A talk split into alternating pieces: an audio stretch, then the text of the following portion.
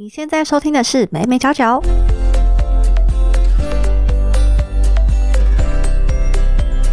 嗨，这里是美美角角，我是 Hedy，这是一个分享媒体行销还有新传播科技的频道。随着网络以及手机的普及，网购可以说是日常生活中不可或缺的一部分。而且呢，因为疫情，大家避免外出的关系，线上购物也变得更普及。毕竟呢，只要按几个按钮，想要的东西过几天就可以送到家里。相较于去实体店购买，省了很多通勤的时间，也让网购变得更吸引人。像我自己也是，大部分的东西都在网络上购买。不过呢，实体店当然还是有它无可取代的优点，像是可以去实际触摸商品，实际了解这个产品用起来的感受。像我之前就买了新的笔电，那这类比较需要考虑的产品呢，我就还是会想要实际去摸摸看，体验看看。也就是说。网购固然方便，但是实际体验产品与服务仍然是非常吸引人的。那这也是我们目前常常听到的新零售模式 OMO 它的核心概念。今天呢，就想要跟大家分享说，什么是 OMO，OMO 有哪些特色，OMO 的优点，OMO 常见的操作方式，以及目前有哪些领域正在实践 OMO。如果你对零售业行销或者是电商有兴趣的话呢，就千万不要错过本集节目啦！那就让我们一起来了解什么是 OMO 吧。什么是 OMO 呢？在谈 OMO 之前，我们要先来看看它的前身 O2O。所谓的 O2O 指的是 Online to Offline，意思是线上线下整合。它主要是希望能够透过线上的行销方式带动线下的消费。比如说，餐厅透过 IG 去行销自己，然后跟粉丝说，你只要凭贴文或是凭什么折价券就可以折五块钱，让客人呢愿意实际到餐厅消费。那当客人到餐厅之后，再鼓励他们打卡。那也就是说呢，透过线上的行销手段，把客人从网络导流至线下实体店家，再透过鼓励相关的线上行动，比如说像刚讲的打卡，在网络吸引更多人来实体店家消费。那除了像刚讲的线上导流至线下之外呢，O2O 也可以指在线上付完钱后，在线下享受服务。比如说像 Uber、Foodpanda、Uber E，就是我们可以在线上购买之后呢，到线下享受服务的一个例子。那这两个目的呢，都是希望能够达到跨通路整合，让顾客呢更愿意来消费。那 OMO 呢？它是 O2O 的进阶。OMO 指的是 Online Merge Offline，像刚讲的 O2O 是 Online to Offline 嘛，就是线上到线下。那 OMO 呢？它更强调的是线上线下直接融合。它更希望的是让消费者不管在线上或者是线下消费时，都能够拥有相同的购物体验。也就是把线上线下的会员资料合并，不会发生说顾客在网络有会员。结果去实体店又没有折扣这样一个尴尬的情形。那 OMO 相较于 O2O，它会更强调去了解受众的轮廓，也就是你几岁、住哪、你的学历、你的兴趣、你在网络上常常看什么、你来实体店买了什么。透过这些资料搜集，就可以掌握不同的消费族群。像是你可能是三十岁的男性上班族，然后对于酒类有兴趣，透过 OMO 的模式就可以去追踪说你来店里都买什么样的酒。或者是哪些下酒菜，把这些资料收集起来呢，就能够做到精准行销，也就是提供专属的广告讯息，还有个人化服务啊，专属折价券等等。OMO 透过了解我们的兴趣，然后再用各种行销策略靠近我们，抓住我们的心，并且呢，让我们不管在哪种通路类型都能够去消费，无缝的衔接线上和线下的购物体验。那为什么 OMO 会兴起呢？其实这也和刚刚讲到的 O2O 有关系。这边大家可以想象说，你是开店卖东西的老板。那随着网络跟社群平台兴起，你会看到越来越多的店家在网络投放广告。所以呢，你也希望说能够透过在网络打广告来吸引大家去店里买东西。那这就是我们刚刚说的 O to O，利用网络把客人导到实际店面。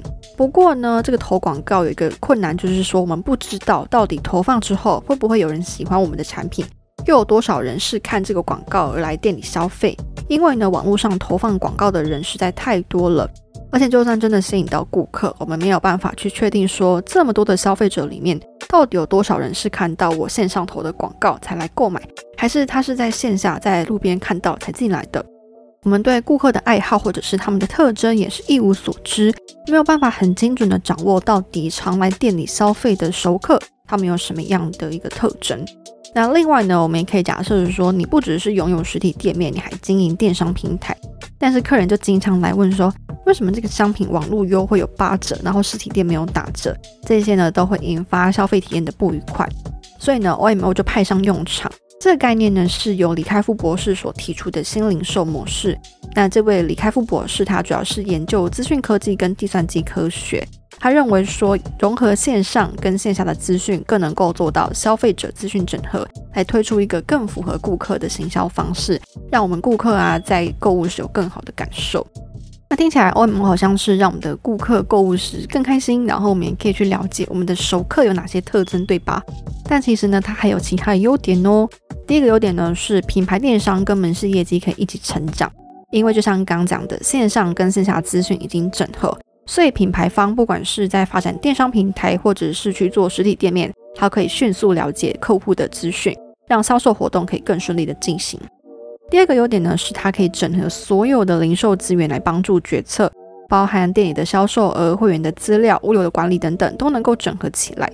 店家啊、品牌方就可以掌握每个流程，并依照数据做出正确的商业决策。那第三个呢，也是我们刚刚一直提到的精准行销。这些资讯整合起来之后呢，我们可以发现说，哦，原来我们的店里的客人他是有这样的一个特征，我们就能够针对不同的受众去打广告。去做行销，比如说呢，美妆公司它就可以去看说，平常来店里买产品的客人有哪些特征。如果是十八到二十二岁的女性，就可以去推针对大学生的活动，或者是像针对小资女啊、上班族这些不同的系列活动去做推广，针对不同的痛点对症下药。那 OMO 目前的操作方式大概有哪一些呢？这边跟大家分享常见的方法。第一个呢，就是我们刚刚讲的，一定要去做到线上跟线下的资讯整合，所以前提就是要多多吸引顾客成为会员。这边我们就会发现说，店家常常会讲加入赖好友就可以折五十块，其实目的呢就是希望你加入会员，那他可以去分析你的消费习惯。那当资料有了之后呢，我们就可以看这些顾客资料中隐含什么样的讯息，包含他的性别啊、年龄啊、居住地等等，都可以去参考。另外，顾客的每次消费金额还有消费品项也是非常重要的参考资讯。像消费金额，我们就可以去了解他的消费状况，比如说他可能是这个店里的大户，很少来一次，但是每一次一来都花超多钱，那我们就可以去做推广，等他来店家呢，一次介绍产品给他。那在消费品项的部分呢，我们就可以去观察说顾客之前买了什么。比如说，我们发现说，诶，三个月他在我们家的电商平台上面买了洗面乳，那三个月后洗面乳应该用完了。当他来到实体店家时，我们就可以问他说，诶，要不要顺便带一罐洗面乳回家？或者是也可以结合顾客的意见调查，把这个客人的想法结合起来，让这些资讯呢成为在设计行销活动时最有利的一个参考依据。那当我们了解完这些顾客特征之后呢，第二个要做的就是去定期推播、定期互动。我们要针对不同的受众去推专属的行销活动，像比如说他很久没回来，我们可以定十几个折价券，或者是针对他的喜好，在他生日的时候推出这个商品的促销等等，让顾客觉得说哇，品牌真的很懂我。如此一来呢，店家啊、品牌方就能够去巩固和熟客会员之间的关系。那这些忠诚的客人呢，也正好是品牌方店家最稳固的收入来源。在分享完什么是 OMO 以及 OMO 常见的使用方法之后呢，我们可以来看一些实际应用 OMO 的案例。最常见的领域呢，就是零售业跟餐饮业。那零售业想要跟大家分享的是美联社。美联社其实在两千零八年就开始经营实体会员，让顾客呢可以用更便宜的价格购买商品。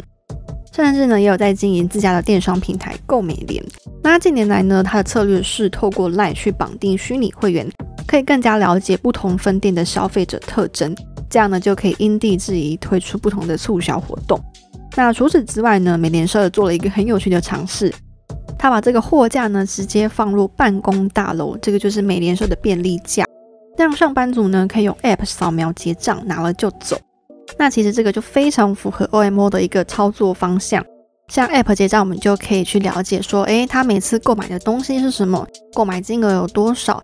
这样搜集下来，你就可以发现说，诶，每个地点它的热门品项是什么，跟它的金额大概要怎么样去定价。